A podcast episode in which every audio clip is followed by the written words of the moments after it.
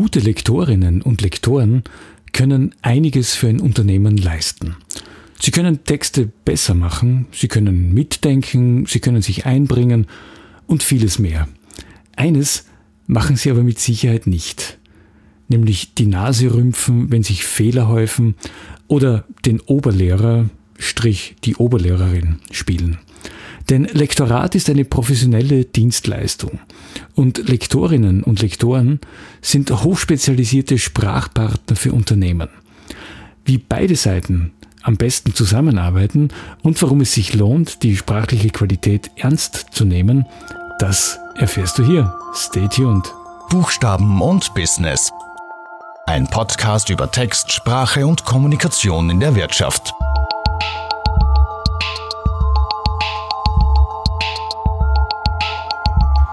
Ja, hallo, guten Tag, herzlich willkommen und Servus. Ich bin Stefan Schwar, Texter, Lektor und Vermittler von allen möglichen Inhalten rund um die Themen Text, Sprache und Kommunikation und wie man damit in der Wirtschaft erfolgreich ist. Lektorat, das ist ein nicht ganz eindeutig geklärter Begriff und eine Leistung, von der viele nicht genau wissen, was sie wirklich bedeutet. Was klar ist, das Lektorat, das hat natürlich irgendwas mit Text zu tun. Und was auch klar ist, hat irgendwas mit Bereinigen zu tun, mit Schönmachen, mit ja, Textkosmetik, mit ähm, ja, Putzen auf hohem Niveau eigentlich. Und naja, weil wir gerade beim Thema Aufräumen sind, dann äh, ist es auch ein guter Moment, um mit ein paar Mythen und mit falschen Vorstellungen aufzuräumen, die vielleicht vorhanden sind, wenn man nicht ganz genau weiß, was Lektorat eigentlich ist. Es gibt manchmal so die Vorstellung oder eine gewisse Schwellenangst, mit Lektoren zu arbeiten, weil man ja von sich selbst glaubt, dass man ja eh gut in Deutsch war und dass man das ja eh alles kann. Das ist super. Also, wenn man super in Deutsch in der Schule war, das ist großartig, weil das hilft natürlich sehr dabei, in der eigenen äh, Texterstellung gut zu sein. Aber wer in der Schule gut in Deutsch war, der ist nicht automatisch auch ein guter Lektor, denn da gehört schon ein bisschen mehr dazu, da gehört äh, eine gewisse Systematik dazu, da gehört auch das Wissen dazu, wie man einen Text behandelt, was man behandelt, was man vielleicht durchgehen lässt unter Anführungszeichen. Und das braucht natürlich Zeit, das braucht auch eine gewisse Erfahrung, die man im Laufe der Jahre bekommt es gibt sehr oft eine falsche Einschätzung auch der Kunden, die, also sprich eigentlich der Menschen, denn es wird sehr oft wird gesagt, ja, das liest ja eh keiner so genau. Es, die Menschen lesen ja nichts und das, es schaut ja keiner genau hin. Ich glaube, dass das nicht stimmt, weil die Menschen lesen sehr genau und die schauen auch sehr genau hin und die äußern auch sehr oft Kritik. Da heißt es dann, ja, gibt es da keinen Lektor? Ja, schaut das keiner an? Ja, ist das denen völlig egal? Ja, wenn man keinen Lektor oder keine Lektorin beauftragt, dann kann dieser Eindruck schon einmal entstehen. Manchmal ist es oft eine falsche Einschätzung der Kosten, also der Kosten des Lektorats, und, und, daraus folgt meistens, ja, das Lektorat, das ist zu teuer, das brauche ich nicht, das bringt man nichts eigentlich. Lektorat ist aber eine ganz normale handwerkliche Dienstleistung. Es ist wie ein, ein Installateur, der den Sprachboiler repariert, wenn er kaputt ist. Und wie jede normale handwerkliche Dienstleistung wird auch das Lektorat genau so bezahlt. Ja, als das, was es ist, als zwar hochspezialisiertes, aber ganz normales Handwerk. Und ein Punkt vielleicht doch, das passt ganz gut zum ersten Punkt dazu, dass viele Unternehmen oft auch sagen, ja, das machen wir einfach selber. Das brauchen wir nicht, wir brauchen keinen Lektor, wir machen das selber. Sicher, das ist okay, das ist total legitim. Man kann das natürlich selber machen, so wie man auch selber Grafik machen kann in WordArt oder ähnlichen Tools. Das ist okay, aber professionell ist natürlich etwas anderes. Manchmal sind es vielleicht auch die Lektoren selbst, die, die, die zu viel wollen, die, die äh, übergenau sind, die ständig irgendwas noch anders formulieren wollen, ständig noch etwas verändern wollen. Und das ist natürlich auch nicht gut. Und das trägt natürlich auch dazu bei, dass das Image des Lektors oft ein bisschen verzerrt ist, wie ich meine. Es gibt so diese Vorstellung von Lektoren als vergeistigte Wesen, die nur in ihren Buchstabenwelten leben und vielleicht auch ein bisschen verstaubt sind, aber das stimmt natürlich alles nicht. Und ein weiteres Bild ist so dieses Bild des äh, pedantischen Erbsenzählers und, und Fehlersuchers und Fehlerfetischisten. Auch das stimmt nicht. Ich beispielsweise, ich mache das schon ziemlich lang, seit über 20 Jahren, aber ich interessiere mich eigentlich nicht für Fehler. Ich interessiere mich für gute Sprache und für funktionierende Kommunikation. Und das ist das, wo ich meinen Kunden die Hand reiche und wo ich sie an der Hand nehme oder sage, komm, wenn du da Schwierigkeiten hast, da helfe ich dir und das mache ich für dich, weil das ist das, was ich gut kann. Fehler an sich sind mir eigentlich ziemlich egal. Das Lektorat ist oft ein Überbegriff oder ein Begriff, in den viele unterschiedliche oder einige unterschiedliche Leistungen hineinfließen. Man spricht eigentlich immer von zwei großen Begriffen. Man spricht von Lektorat und man spricht von Korrektorat. Das, das Korrektorat, das ist so die einfachere Geschichte. Da geht es nur darum, wenn äh, Fehler auftauchen, diese zu beseitigen, also Beistrichfehler, äh, Rechtschreibfehler etc. etc. Aber keine inhaltlichen Anregungen oder Anmerkungen zu machen. Beim Lektorat wiederum schaut das schon ein bisschen anders aus. Da kann man sich auch einbringen und da kann man auch gewisse Dinge vorschlagen, wie man das vielleicht anders formulieren könnte, wenn halt die Zeit dazu ist. Und ein dritter Punkt, der bei uns hier in Österreich eigentlich nicht so oft als eigener Begriff vorkommt, in Deutschland habe ich den Eindruck allerdings sehr wohl, das ist der Begriff des Werbelektorats. Also jenes, jener Leistung, die speziell darauf abzielt, Werbeprodukte, Folder, Flyer, Inserate, Plakate, was auch immer, sprachlich zu überprüfen. Da geht es natürlich dann auch um andere Dinge. Da stehen andere Dinge auch im Vordergrund. Da geht es darum, dass das schnell passiert. Da geht es darum, dass man sehr genau ist, vielleicht noch eine Spur genauer, weil es oft um Zahlen geht. Ja? Flugblätter beispielsweise da gibt es oft Prozentaktionen und dann muss man auch schauen, ob die angesprochenen Aktionen, die Prozente auch wirklich stimmen. Diese drei Bereiche, Korrektorat, Lektorat und Werbelektorat, werden sehr oft in einen Bereich zusammengegossen, nämlich als Lektorat. Das macht aber nichts, das ist einfach nur eine, eine Unterscheidung, die, die man machen kann. Das Werbelektorat leitet natürlich auch zu dem über, was beispielsweise ich als Lektor auch mache. Es geht um Wirtschaftslektorat, es geht um Lektorat, das ich für Unternehmen zur Verfügung stelle. Und da geht es um schnelle und gute Lösungen. Und Lektorat muss meistens sehr schnell sein. Das ist so auch die Erwartungshaltung von Unternehmen, dass der Lektor sehr, sehr schnell arbeitet. Gute Texte besser zu machen, ja, das ist super, ja, das, das wollen wir alle, aber der Zeitdruck macht natürlich gewisse Vorstellungen ein bisschen zunichte. Und dieses Bild des gute Texte besser zu machen, das ist natürlich etwas, was auch stark aus dem Belletristiklektorat kommt, also aus dem Lektorat von, von Literatur. Aber das ist in der Wirtschaft nicht immer so gefragt, weil es darum geht, schnell zu sein, weil es um pragmatische Lösungen geht. Es geht darum, fertig zu werden und es geht darum, einem Text innerhalb einer wirklich sehr oft sehr kurzen Zeitspanne noch das gewisse Extra zu verleihen. Also eigentlich ganz schön viel auf einmal, was geleistet werden soll. Apropos leisten, warum soll sich ein Unternehmen ein Lektorat leisten?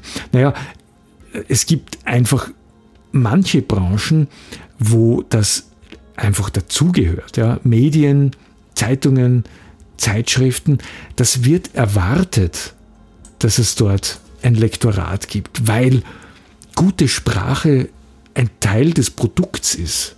Man kann ja nicht einen Teil dessen, was man anbietet, einfach ausklammern und sagen, ja, das geht mir eigentlich nichts an. Ein weiterer Grund, warum sich ein Unternehmen ein Lektorat leisten sollte, ist das Image. Fehlende Qualität in der Sprache wird sehr oft beklagt, wird sehr, sehr oft kritisiert und wahrscheinlich ja auch zu Recht, weil man sich von einem Unternehmen, dessen Produkte man kaufen möchte, ja durchaus erwarten kann, dass die in einer Sprache auftreten, die fehlerfrei ist. Und offensichtlich merkt man das Lektorat oder den Wert des Lektorats oft ja erst dann, wenn es fehlt und dadurch diese ganzen sprachlichen Unzulänglichkeiten ans Tageslicht kommen. Lektorat arbeitet natürlich an der Sprache. Es geht darum, Texte sprachlich zu optimieren. Das ist aber nur eine Sache, die wichtig ist. Was ich in meiner Arbeit über die Jahr, vielen Jahre gelernt habe, ist der Blick von außen, den man als Lektor oder als Lektorin hat. Dieser Blick von außen ist oft fast noch wichtiger als nur die reine sprachliche Optimierung, weil das ist ja das, was man von einem Lektor oder einer Lektorin erwarten kann. Also der Lektor ist nicht nur der Fehlerdoktor. Er oder sie denkt mit und hinterfragt Zusammenhänge und denkt, deckt Unklarheiten auf. Kann das so sein? Ist das überhaupt, stimmt das überhaupt, was, was da steht? Ist das überhaupt richtig, was da steht? Jenseits der ganzen Rechtschreibregeln und Beistrichregeln und so weiter. Das sind oft ganz banale Dinge wie, stimmt das Datum überhaupt? Ist der Freitag heute, an dem diese Podcast-Folge erscheint, wirklich der 11.09.2020? Äh, stimmen diese Daten? Stimmen die, die Prozentrechnungen, die man hat? Stimmen die, die sonstigen Angaben? Stimmen die Namen beispielsweise? Sind Namen richtig geschrieben? Also es ist eine ziemliche Summe an, an Leistungen, die im Lektorat zusammenfließen. Und das macht das relativ anspruchsvoll auch für, eigentlich für beide Seiten, weil man natürlich sowohl auf der Lektorenseite als auch auf der Seite der Unternehmen eigentlich wissen muss, was wirklich gebraucht wird.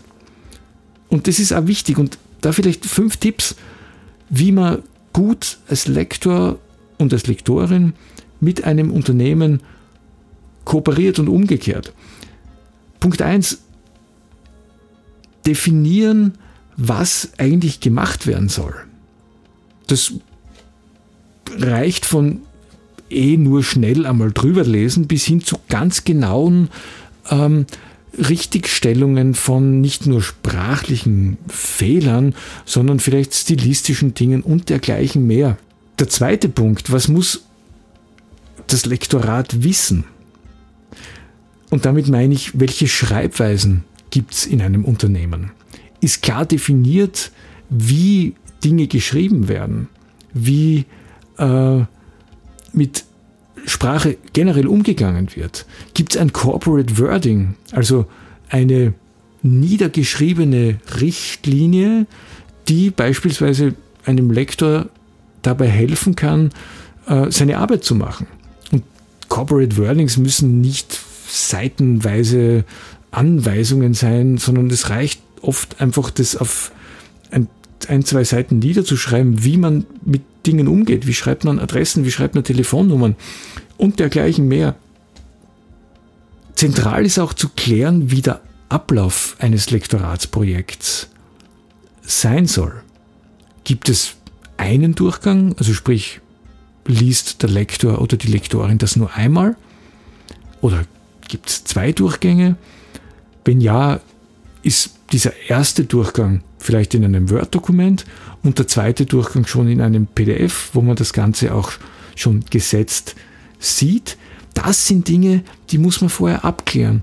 Denn das ist auch etwas, was den Preis beeinflusst. Wenn ich einen Text zweimal lese, dann kostet das ein bisschen mehr, als wenn ich ihn nur einmal lese. Und gute Lektorinnen und gute Lektoren fragen das, ja. Wie soll man arbeiten? Wie soll man, wie machen wir den Workflow? Und als fünfter Punkt, wie ist unser Zeitplan eigentlich genau? Wann müssen wir fertig sein? Wie viel Zeit ist noch, um die Korrekturen, die der Lektor macht, dann auch einzuarbeiten? Da sollte man auch versuchen, gegenseitig Rücksicht zu nehmen. Ich weiß, wer ein Lektorat beauftragt, der will das natürlich ganz, ganz schnell haben, aber Lektoren haben halt wie alle anderen auch, auch andere Kunden und es geht dann halt einfach nicht von heute auf morgen. Also diese fünf Tipps klären, was gemacht werden soll, was das Lektorat wissen muss, wie korrigiert wird, wie der Ablauf ist und wie der Zeitplan ist. Diese fünf Dinge sind ganz, ganz wichtig, damit die Zusammenarbeit reibungslos und gut funktioniert. Was auf Seite der Lektoren und Lektorinnen nicht passieren sollte, ist natürlich auch wert, angesprochen zu werden. Der erste Punkt ist relativ klar, man sollte keine Fehler übersehen. Das ist ja halt peinlich. Sollte nicht vorkommen. Der zweite Punkt, man sollte keine Probleme schaffen, die vorher nicht da waren. Also indem man beispielsweise unklare Korrekturanweisungen gibt oder, oder Anmerkungen macht, die nicht ganz genau nachvollziehbar sind. Oder wenn man auf Ausdrucken korrigiert, was manchmal vorkommt, dass man eine unleserliche Handschrift hat, die dann der Grafiker oder die Grafikerin, und das sind ja dann meistens diejenigen, die die Korrekturen des Lektorats einarbeiten, diese Anmerkungen nicht mehr entziffern kann. Das sind alles Faktoren, die die Zusammenarbeit beeinträchtigen. Und natürlich, man sollte auch nicht hudeln, wenn man lektoriert. Man sollte auch sagen, wenn man was nicht schafft in einem gewissen Zeitraum, wenn sich der Kunde das erwartet, dass das halt einfach nicht geht, weil es zu wenig Zeit ist, weil es zu schnell ist. Ich habe es vorher schon gesagt, wichtig ist auch zu definieren, wie man die Lektoratsleistung dann auch vollbringt. Und da gibt es unterschiedliche Möglichkeiten.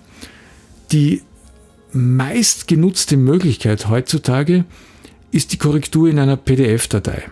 Das ist sehr praktisch, weil da kann man mit der Kommentarfunktion oder mit den beigestellten Tools, die es in der PDF-Bearbeitung gibt, seine Anmerkungen machen, seine äh, Korrekturen anbringen. Und das ist die häufigste Variante. Ich schreibe zum Beispiel sehr gerne Texte in, ähm, also äh, korrigiere Texte im PDF sehr gerne mit Kommentaren und zwar einfach deswegen, weil ich in einem Kommentar ganz klare Anweisungen geben kann, was der Grafiker oder die Grafikerin oder wer auch immer das einarbeitet, machen soll. Wenn da steht äh, großes E statt kleinem E, dann ist das ganz klar und ich will auf jeden Fall vermeiden, dass es in dieser Phase zu Fehlern kommt, dass es in dieser Phase Probleme entstehen, die es vorher nicht gegeben hat. Sehr einfach sehr gut ist natürlich die Korrektur in einem Word-Dokument. Da kann man entweder dieses Dokument stillschweigend überarbeiten oder man hat die Möglichkeit, die Änderungen nachvollziehbar zu machen. Ich biete beispielsweise meinen Kunden immer an, soll ich das nachvollziehbar machen oder soll ich es einfach überarbeiten? Manchmal schicke ich dann auch beide Versionen und sage, okay, das ist jetzt das Dokument mit den Anmerkungen und ein zweites Dokument schicke ich mit, wo die Anmerkungen schon bereinigt sind. Das hängt ganz von den Wünschen der Kundinnen und Kunden ab. Manche wollen wissen, was korrigiert wird und manchen ist das egal. Die wollen einfach ein fertiges Dokument haben mit einem korrigierten Text. Die ideale Lösung oder die Lösung, die vielleicht am sichersten ist, ist natürlich eine Erstkorrektur in einer Word-Datei und eine zweite Korrektur in einem PDF-Dokument. Das hat wesentliche Vorteile. Denn im ersten Schritt kann man nicht nur Fehler leicht korrigieren, man kann auch stilistische Umformulierungen leicht machen. Das ist deswegen wichtig oder deswegen auch gut, weil größere Korrekturen in einer PDF-Datei immer zu neuen Problemen führen. Es können neue Fehler entstehen. Es können die Umbrüche in der Grafikdatei plötzlich anders sein. Es können Abteilungen sich verschieben. Also es entstehen oft formale Fehler, die nicht notwendig gewesen wären, wenn man das Dokument auch schon als Word-Dokument gesehen hätte. Eine interessante Variante, Texte zu korrigieren, wahrscheinlich die effizienteste Möglichkeit ist, in Adobe InCopy zu korrigieren. Das ist so, ein, so eine Art kleiner Bruder des großen, mächtigen Adobe InDesign. Da kann man als Lektor einfach drinnen arbeiten und alle Korrekturen direkt im Dokument machen. Man kann äh, die Laufweiten der Texte anpassen, man kann Abteilungen machen, man kann äh, Auszeichnungen machen, also man kann Texte fett kursiv setzen und so weiter. Nur eines kann man nicht machen, nämlich man kann nicht in das Layout eingreifen. Das ist insofern sehr gut, weil der Lektor dadurch einfach nichts kaputt machen kann auch, indem er Bilder verschiebt oder sonstige Dinge anrichtet, die er eigentlich nicht machen will.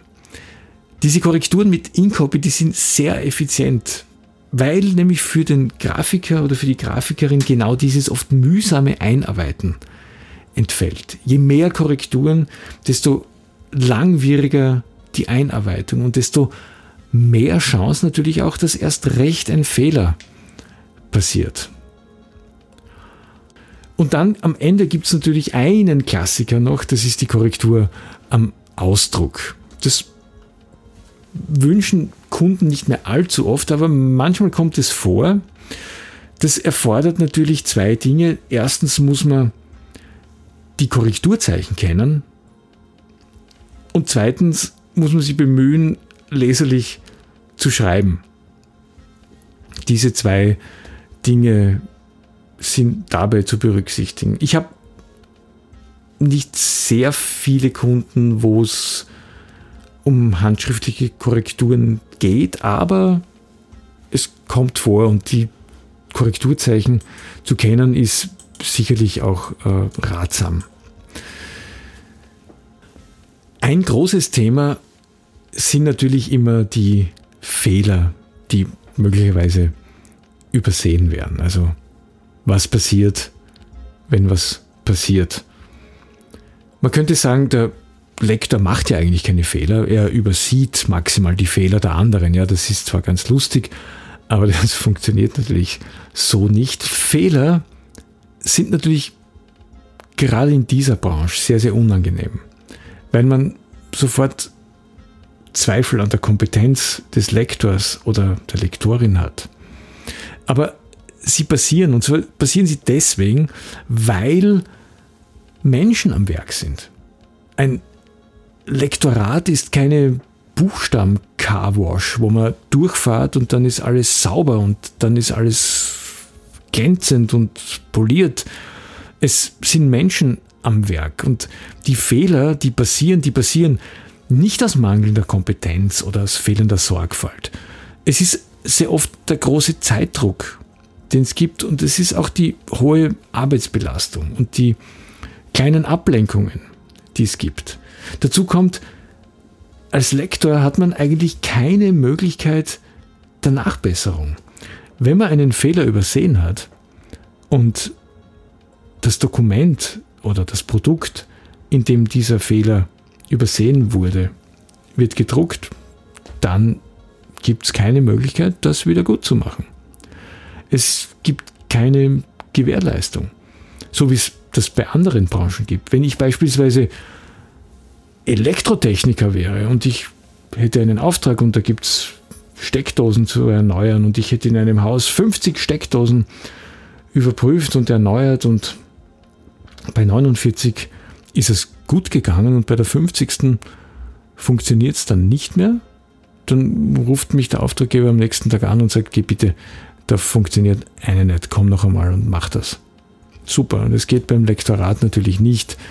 Wenn der Fehler übersehen wurde, dann ist er übersehen. Ich habe übrigens Strategien entwickelt, um dem entgegenzuwirken und ähm, um Lektorat wirklich so sicher wie möglich zu machen. Ich versuche Lektoratsarbeiten, wenn es geht, am Vormittag zu erledigen. Da kann ich sicher sein, dass ich einen wachen Geist habe und wache Augen. Und ich schaue auch ständig, ob ich konzentriert bei der Arbeit bin. Indem ich immer wieder mich frage, habe ich das jetzt eigentlich wirklich genau wahrgenommen, was ich da gelesen habe? Und ich muss auch sagen, ich höre auch manchmal auf, wenn ich merke, dass mein Kopf und meine Augen nicht mehr mitmachen. Dann ist Schluss für heute und es geht am nächsten Tag weiter und dann geht es meistens schneller, besser und fehlerfreier. Um es kurz zusammenzufassen, die Nutzen oder der Nutzen eines guten Lektorats da gibt es aus meiner Sicht drei Argumente. Der erste, das erste Argument ist die sprachliche Korrektheit. Das ist das, was man sich von einem Lektorat erwartet. Und das ist ja auch verständlich, weil genau das erspart Peinlichkeiten in der Kommunikation von Unternehmen. Das erspart unangenehme Situationen, das erspart äh, ja, blöde Bemerkungen und so weiter und so fort. Daraus folgt natürlich zweitens mehr Glaubwürdigkeit, ein besseres Image, eine, ein höheres Standing. Und drittens ist es ein ganz klares Signal, dass die eigenen Ansprüche hoch sind, dass man sich nicht mit dem Erstbesten zufrieden gibt, sondern wirklich schaut, dass die, der textliche, der sprachliche Auftritt nach außen so gut wie möglich ist. Tja, wenn du mehr von mir wissen willst, dann schau auf meine Homepage www ademiusliteram.at. Dort gibt es Blogbeiträge rund um die Themen Text, professionelles Schreiben, Sprache und Kommunikation. Schau auch nach, was es auf Facebook so gibt unter www.facebook.com slash adliteram.at. Und vielleicht hörst du dir auch die eine oder andere Folge dieses Podcasts hier an. Danke fürs Dabeisein, mach's gut und bis zum nächsten Mal.